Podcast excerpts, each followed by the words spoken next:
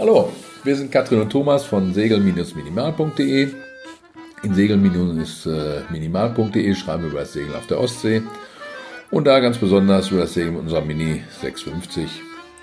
In diesem Jahr haben wir beide den Sport Seeschifferschein gemacht. Ich war für die Theorie in einer Segelschule und Katrin hat sich das abends alleine bzw. mit meiner Unterstützung beigebracht. Und das Konzept hatten wir auch schon beim Sport Küstenschifferschein.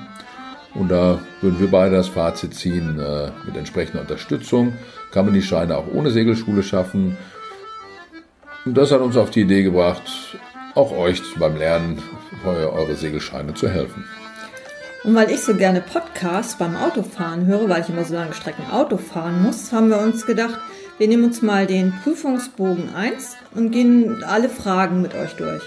Wir machen das so, dass ich immer die Fragen und die richtige Antwort vorlese und Thomas dann ein bisschen was drüber erzählt.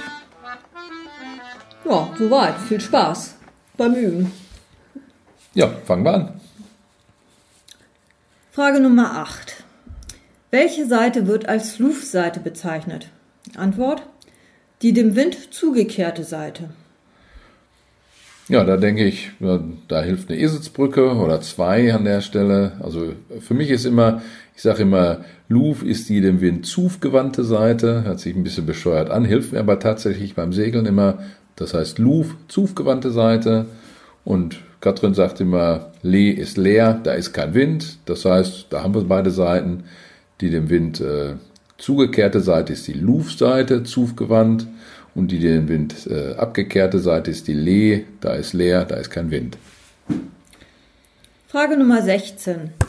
Welche Bedeutung hat folgendes Schallsignal?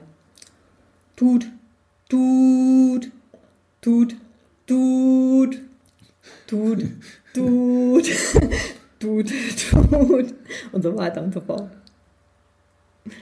Also das ist ein Bleib-weg-Signal, Gefahrenbereich sofort verlassen. Ja, und hier ähm, kann man auch so ein bisschen eine Gedächtnisstütze haben. So habe ich das damals in der, in der äh, Schule gelernt, in der Segelschule.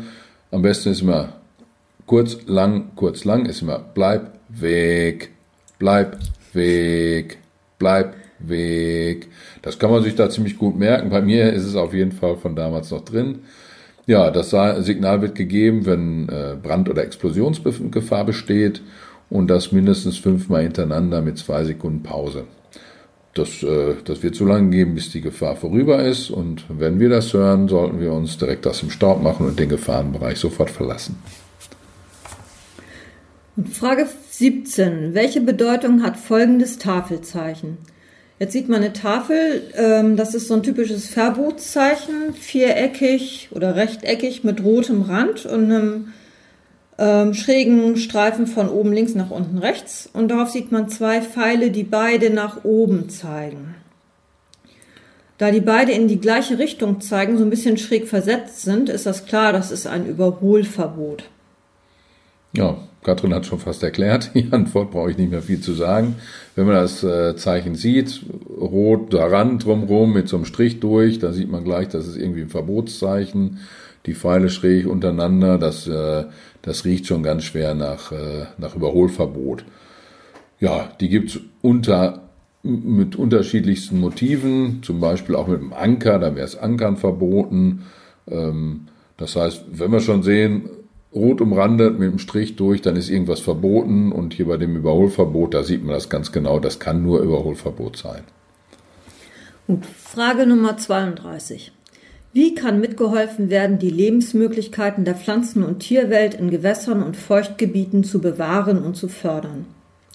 Antwort durch umweltbewusstes Verhalten und Beachtung der zehn goldenen Regeln für das Verhalten von Wassersportlern in der Natur. Ja, das war, ich kann mich noch ganz genau erinnern, das war eine von den Fragen, die ich nicht mochte. Da hilft es nichts, da muss man so ein bisschen äh, auswendig lernen. Also grundsätzlich, wenn man sich die Antworten anguckt, hier wird nach Pflanzen und Tieren gefragt, also wenn man sich die anderen Antworten anguckt, da ist nichts mit Ausweichregeln oder Verkehrsvorschriften oder sowas. Das heißt, da gibt es eigentlich noch zwei mögliche Antworten und merken müssen wir uns, es sind die zehn goldenen Regeln. Also unbedingt merken, goldene Regel. Das, äh, dann hat man die Antwort eigentlich. Also das ist, das muss man auswendig lernen. Zehn goldene Regeln für das Verhalten von Wassersportler in der Natur. Frage Nummer 47. Weshalb ist die Kenntnis der Propellerdrehrichtung von Bedeutung? Antwort, sie hilft beim Manövrieren. Ja, hier ist ähm, die, die Propellerdrehrichtung, also ganz besonders haben wir den Effekt bei Antrieb mit Welle. Ist ein bisschen, ist da, aber ein bisschen abgeschwächter bei Seeldreifen. Äh, und äh, dieser Effekt wird eigentlich äh, Rad- oder Schraubeneffekt genannt, um den es hier geht. Das heißt, ähm, ja, bei Vorausfahrt ist er nahezu zu vernachlässigen, weil, weil er direkt das Ruder anströmt und da, und da direkt auch, ähm, sag ich mal, das Schiff ähm, äh, stabilisiert wird. Bei Rückwärtsfahrt kann es ganz erheblich sein, dass äh, das kann tatsächlich so sein, dass wenn man äh, Schlag rückwärts gibt, dass sich das Boot quasi querstellt in der Box. Da muss man ein bisschen aufpassen. Ähm, die Ursache davon, das ist jetzt so ein bisschen kompliziert, das geht so ein bisschen mit dem Drall des durch die Schraube bewegten Wassers. So, merken kann man sich, wenn man, wenn man sich den Effekt merken möchte, dann stellt man sich einfach vor, die Schraube wäre ein Rad, was, was auf dem Boden lang dreht. Das heißt, wenn die Schraube nach rechts dreht, dann, dann würde sich das, äh, das Heck des Bootes nach rechts versetzen. Und wenn es nach links geht, wird sich das nach links versetzen. Und äh, so kann man sich das ungefähr merken die meisten Motoren, so zumindest die ich kenne, also wir hatten jetzt auch Volvo Penta und, und so ein, äh, so Ferryman, die hatten beide, äh, die, die waren beide rechtsdrehend, das heißt im Vorausfahrt rechtsdrehend, Rückwärtsfahrt linksdrehend. Das heißt, wenn ich jetzt stark rückwärts gebe, würde dieser Rad- oder, oder Schraubeneffekt, würde das Boot äh, hinten nach links versetzen. Das ist eigentlich ganz, ganz nett, wenn man, wenn man es weiß. Das kann einem beim Anlegen, Ablegen oder Drehen auf, auf engem Raum oder so, kann einem das, äh, das, das Leben erleichtern oder auch ziemlich erschweren. Ähm, wenn wir zum Beispiel an längsseits ans, ans äh, anlegen wollen und äh, wir haben jetzt rückwärts einen links drehenden Propeller und, und wir stehen jetzt äh, quasi davor, dann können wir durch einen Schlag rückwärts können wir das Heck dann direkt an die an die, äh, an die Keimauer bringen oder an den Steg bringen. Das heißt, ganz wichtig für uns, äh, Propellerdrehrichtung ist beim Manövrieren wichtig. So. Frage Nummer 60. Welche Vorkehrungen sind für das längere Verlassen des Fahrzeugs zu treffen? Antwort. Alle Seeventile schließen und den Hauptschalter des Bordnetzes ausschalten. Ja, da sind, wenn man sich die Antworten genauer durchguckt, so ein bisschen Wahrheit steckt da in allen.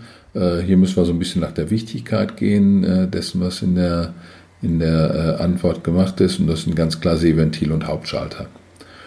Seeventile, wenn, wenn ein Schlauch platzt, der, der hinter einem Seeventil ist, dann läuft das Boot, ich habe mal gehört, binnen sieben Minuten kann das volllaufen.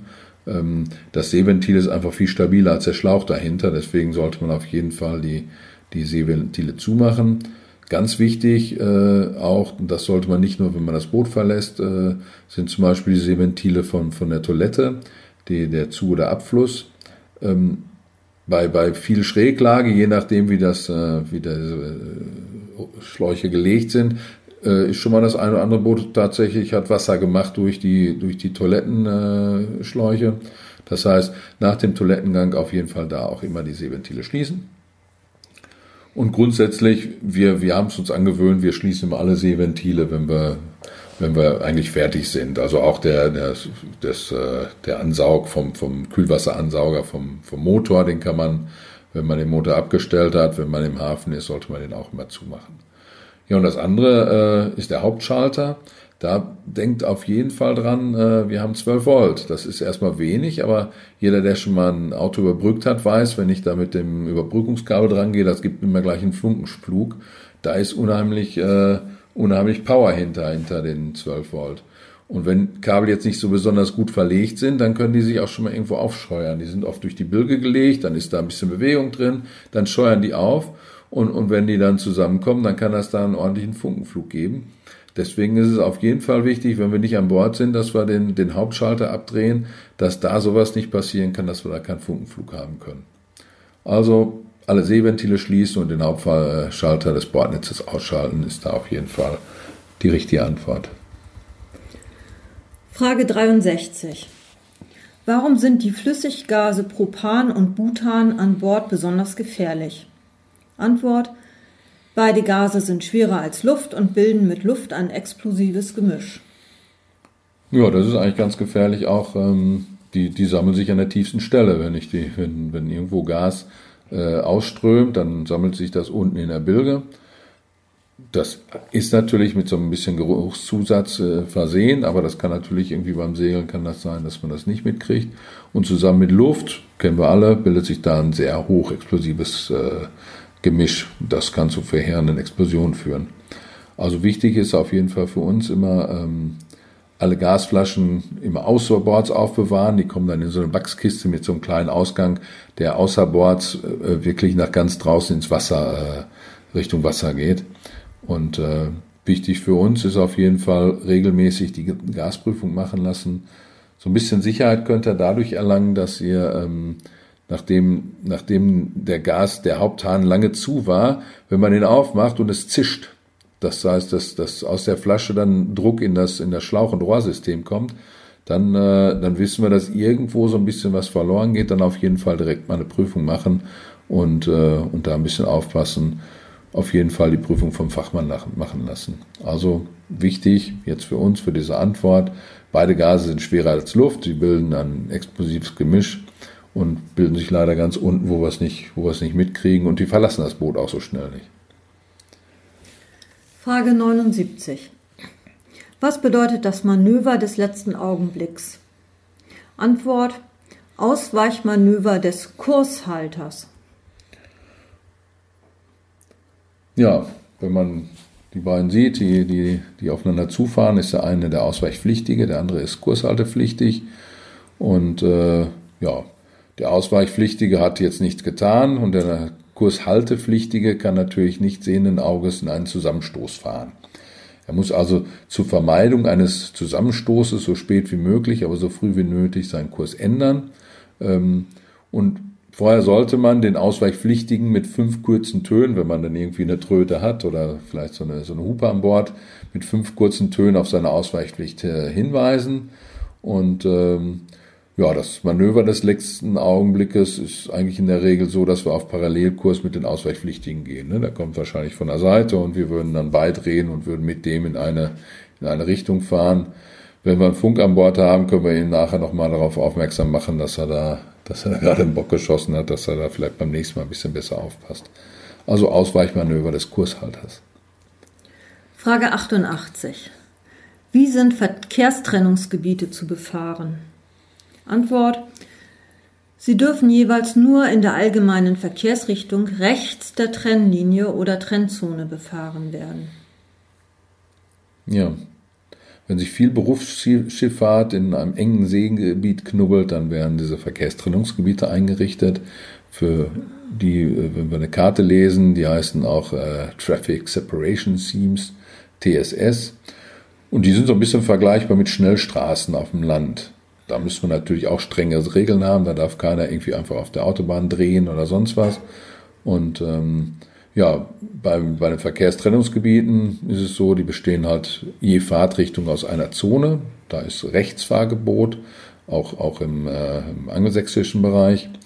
Also die Zonen sind Einbahnstraßen und die werden in der Mitte getrennt durch eine Trennlinie oder Trennzone.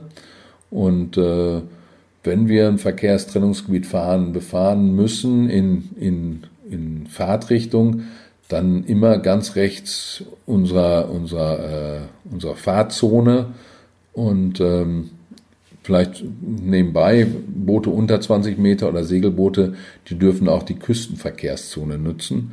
Die Küstenverkehrszone ist, ist äh, das Gebiet neben dem Verkehrstrennungsgebiet zwischen Verkehrstrennungsgebiet und Ufer. Da dürfen wir da dürfen wir durchfahren. Das heißt, auf jeden Fall ganz wichtig, in der Verkehrsrichtung dürfen sie nur rechts der Trennlinie oder Trennzone befahren werden. Ähm, wenn man sie kreuzt, muss man sie genau, also muss der, der, der, der Bug muss genau äh, quer zum, zum, äh, zu der Fahrtrichtung sein. Aber das äh, haben wir noch in einer anderen Antwort. Frage 92. Welches Fahrzeug muss diese Lichter führen? Jetzt sieht man ein Bild mit einem Motorboot. Das ist jetzt ein Spoiler, ne? aber also man sieht auf dem Bild tatsächlich ein Motorboot. Und das hat ein Hecklicht hinten und äh, Seitenlichter rot-grün und zwei Toplichter. Das hintere Toplicht höher als das vordere. Und die Antwort ist, das ist ein Maschinenfahrzeug in Fahrt von 50 und mehr Meter Länge. Ja. Also erstmal erkennt man grundsätzlich am Toplicht, dass es sich um Maschinenfahrzeug handelt. Segelboote haben ja kein Toplicht. Oder beziehungsweise Boote nur unter Segel haben kein Toplicht. Und äh, ja, da gibt's äh, bei, dem, bei dem Boot gibt's äh, zwei Toplichter. Bei zwei Toplichtern äh, ist eigentlich die richtige Antwort, ist es ein Boot wahrscheinlich über 50 Meter Länge, weil unter 50 Meter dürfte man zwei Toplichter fahren. Ähm, eins unter 50, über 50 muss man auf jeden Fall zwei fahren. Ähm, ja, dann haben wir die Seitenlichter und das Hecklicht. Seitenlichter und Hecklicht, die sagen ja immer, äh, das Fahrzeug ist in Fahrt. Das heißt, wir haben hier Maschinenfahrzeug von wahrscheinlich über 50 Meter Länge und mehr.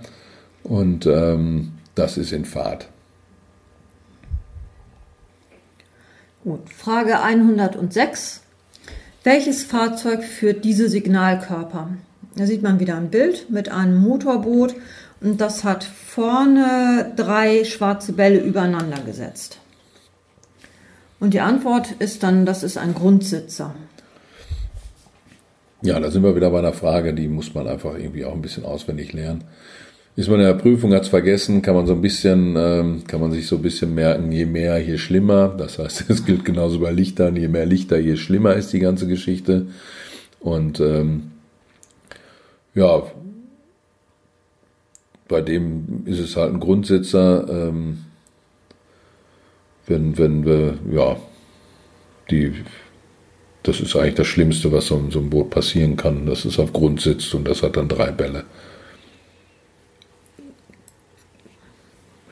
Gut, Frage 124. Welches zusätzliche Schallsignal darf jeder Ankerlieger bei verminderter Sicht geben, um einem sich nähernden Fahrzeug seinen Standort anzuzeigen? Die Antwort ist mit der Pfeife kurz, lang, kurz. Ja, die Frage ist ein bisschen gemein. Ähm, äh, die muss man genau lesen. Hier wird nach dem zusätzlichen Schallsignal gefragt. Also grundsätzlich dürfen wir Sportbootfahrer ja alle zwei Minuten irgendeinen Lärm machen mit irgendeinem, was einem äh, mit einem vorgeschriebenen nicht verwechselt werden darf. Das heißt, eigentlich nehmen wir uns einen Topf aus, dem, aus der Küche und äh, nehmen Schraubenschlüssel und klopfen darauf rum. Das macht ordentlich Lärm. Äh, größere Schiffe haben dann Glocken, die haben dann so, so Glockensignale.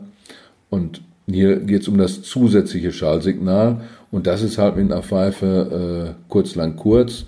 Das kann man geben, wenn, wenn man wenn man im, im Nebel, das ist so ein ganz, so ein ganz dumpfes Geräusch, was man auf einmal hört, bum, bum, bum, bum, bum, irgendwie so irgendwo aus dem Nichts. Und dann, wenn man dann Sorge kriegt, dann kann man mit einer Pfeife kurz, lang, kurz geben und äh, dann jemanden darauf aufmerksam machen, doch ein bisschen Fahrt aus dem Boot zu nehmen und äh, um mal ein bisschen besser zu gucken.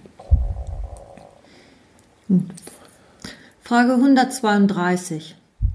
Wie hat sich ein Segelfahrzeug im freien Seeraum oder außerhalb des Fahrwassers gegenüber einem in Sicht befindlichen fischenden Fahrzeug zu verhalten, wenn die Möglichkeit der Gefahr eines Zusammenstoßes besteht? Die Antwort ist, das Segelfahrzeug muss ausweichen. Ja, die Antwort ist ja nun mal einfach. Ne? Was soll das fischende Fahrzeug tun? Da ist ein, ist ein äh, kleines Fischerboot, das hat ein tonnenschweres Ankergestier draußen und das kann gar nichts anderes, als, außer seinen, seinen Kurs zu halten oder vielleicht auch leichte Kurven fahren, aber ausweichen kann das mit Sicherheit nicht. Das heißt, wir als Segelboot, wir können natürlich ausweichen und müssen auch ausweichen. Und grundsätzlich vielleicht hier mal ganz am Rande, ähm, die Leute machen das beruflich und, und äh, da ist Zeit Geld und die müssen arbeiten und wir machen das aus Spaß. Also sollte man nicht ganz so verbissen sein und auch wenn man vielleicht äh, Vorfahrt irgendwo hat, kann man auch frühzeitig zeigen, dass man ausweicht und dass man die Leute arbeiten lässt und äh, dass man einfach einen Bogen um die Leute fährt. Das halte ich als sehr fair und das hat uns auch eigentlich noch nie einen Zacken aus der Krone gebrochen. Das war, haben wir bis jetzt immer so gehalten. Frage 140. Welche Bedeutung hat folgendes Schallsignal? Mindestens fünfmal ein kurzer Ton. Antwort. Ein ausweichpflichtiges Fahrzeug wird auf seine Ausweichpflicht aufmerksam gemacht. Ja, das hatten wir ja gerade schon beim Manöver des letzten Augenblicks. Äh, wir machen das ausweichpflichtige Fahrzeug mit fünf kurzen Tönen auf seine Ausweichpflicht aufmerksam. Ähm, ich merke mir das so, wenn ich träume, dann muss man mir schon ordentlich Radau geben, dass ich aufwache. Und da sind fünf äh, laute Töne genau das Richtige eigentlich. Frage 147. Wie haben sich Fahrzeuge von weniger als 20 Meter Länge oder Segelfahrzeuge in einem Verkehrstrennungsgebiet zu verhalten? Antwort. Sie dürfen die sichere Durchfahrt eines dem Einbahnweg folgenden Maschinenfahrzeugs nicht behindern. Ja, da war eine ganze Menge Antworten. Also wir dürfen sie auf jeden Fall befahren. Das ist schon mal unstrittig. Das heißt, die Antwort ist schon mal Unsinn. Wir dürfen auch zusätzlich die Uferzonen befahren, hatte ich ja gerade schon gesagt. Das heißt, die beiden Antworten, die in die Richtung gehen, sind Quatsch.